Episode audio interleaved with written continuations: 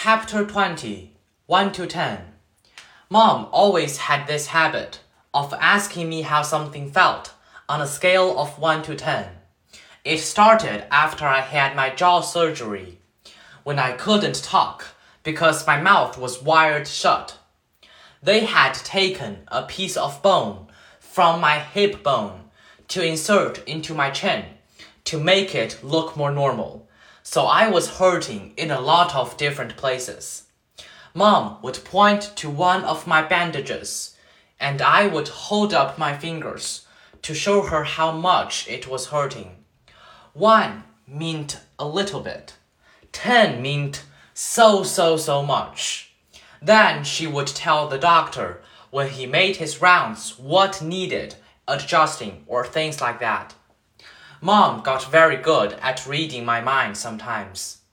After that, we got into the habit of doing the 1 to 10 scale for anything that hurt. Like, if I just had a plain old sore throat, she'd ask, 1 to 10, and I'd say, 3, or whatever it was. When school was over, I went outside to meet mom who was waiting for me at the front entrance like all the other parents or babysitters. The first thing she said after hugging me was, So, how was it? 1 to 10?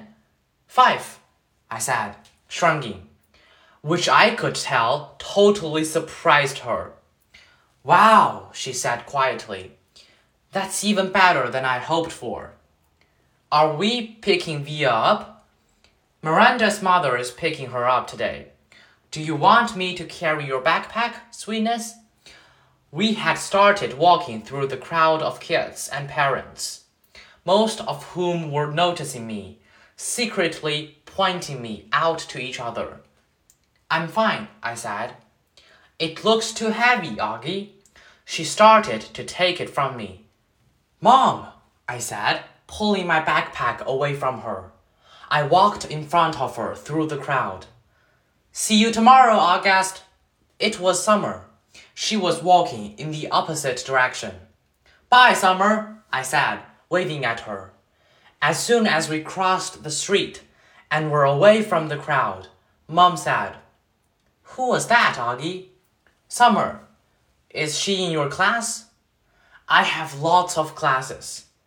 Is she in any of your classes? Mom said. I don't know. Mom waited for me to say something else, but I just didn't feel like talking. So it went okay? said Mom. I could tell she had a million questions she wanted to ask me. Everyone was nice? Did you like your teachers? Yeah. How about those kids you met last week? Were they nice? Fine. Fine. Jack hang out with me a lot. That's so great, sweetie. What about that boy Julian? I thought about that Darth Sidious comment. By now, it felt like that had happened a hundred years ago. He was okay, I said. And the blonde girl, what was her name? Charlotte, Mom. I said everyone was nice already. Okay, Mom answered. I honestly don't know why I was kind of mad at mom, but I was. We crossed Amesfort Avenue, and she didn't say anything else until we turned onto our block. So, mom said, how did you meet Summer if she wasn't in any of your classes? We sat together at lunch, I said. I had started kicking a rock between my feet like it was a soccer ball chasing it back and forth across the sidewalk. She seems very nice. Yes, she is. She's very pretty, Mom said. Yeah, I know, I answered. We are kind of like Beauty and the Beast. I didn't wait to see Mom's reaction.